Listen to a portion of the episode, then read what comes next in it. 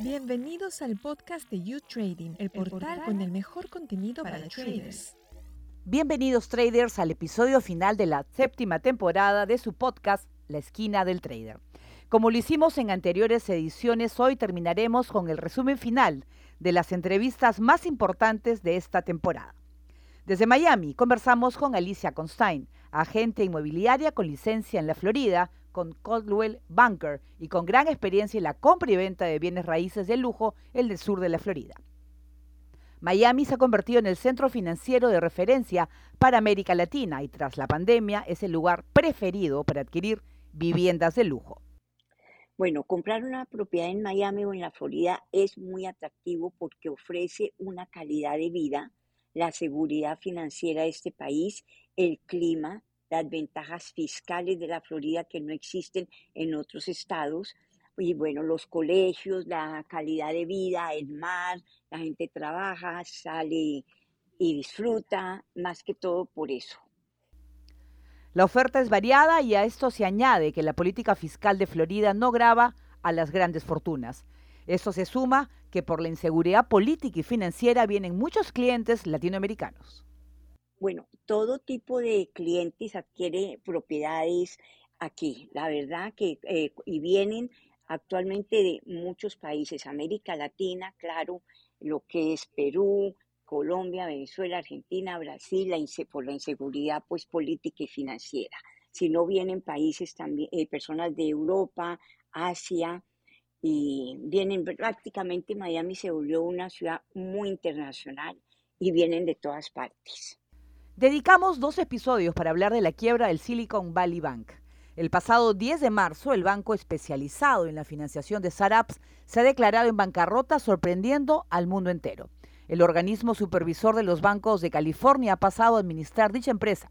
Se trata de la segunda mayor quiebra bancaria de Estados Unidos desde 1970.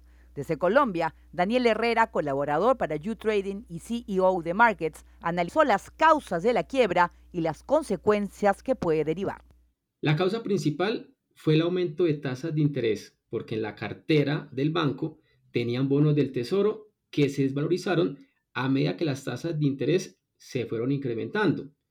¿Por qué se incrementaron las tasas? Para detener la inflación. esa digamos que es la razón de las que todos hablan. Pero yo creo que hay una razón importante y es el tiempo. El banco posiblemente no tomó decisiones en el momento justo, en el momento clave, y el mercado lo castigó. Y yo ahí sí quiero hacer como una claridad, porque sé que los que escuchan el podcast están en proceso de, aprender en inversiones y en trading. Y voy a hacer algo así muy rápido para que me entiendan. En la pandemia, dinero gratis para todos y bajas tasas de interés. Y las startups recaudaron mucho dinero y el Silicon Valley Bank es un banco enfocado a este tipo de empresas. Con el exceso de liquidez, el banco los convirtió en bonos para tener su dinero seguro, pero las tasas de interés subieron y cuando suben las tasas se desvalorizan esos bonos. Entonces la empresa con problemas de liquidez, porque las startups digamos que están en un momento eh, de receso por temas de igualmente tasas de interés y de inflación, ¿qué hizo el banco? Se vio obligada a vender esos activos en bonos y generó pérdidas, si no estoy mal, de 1.800 millones de dólares. ¿Qué significa esto para el mercado? Que se prenden las alertas. Los fondos de capital de riesgo, los fondos de inversión, recomendaron a las startups retirar su capital del banco. ¿Qué generó eso? Una corrida bancaria. Total colapso de lo que fue el Silicon Valley Bank. Ese es, digamos, el resumen que les quería contar, porque él le faltó tiempo, yo creo que le faltó tiempo y todo fue muy rápido. En esta temporada también conocimos un poco más de Costa Rica, importante país centroamericano, el turismo gastronómico y sus efectos en su economía.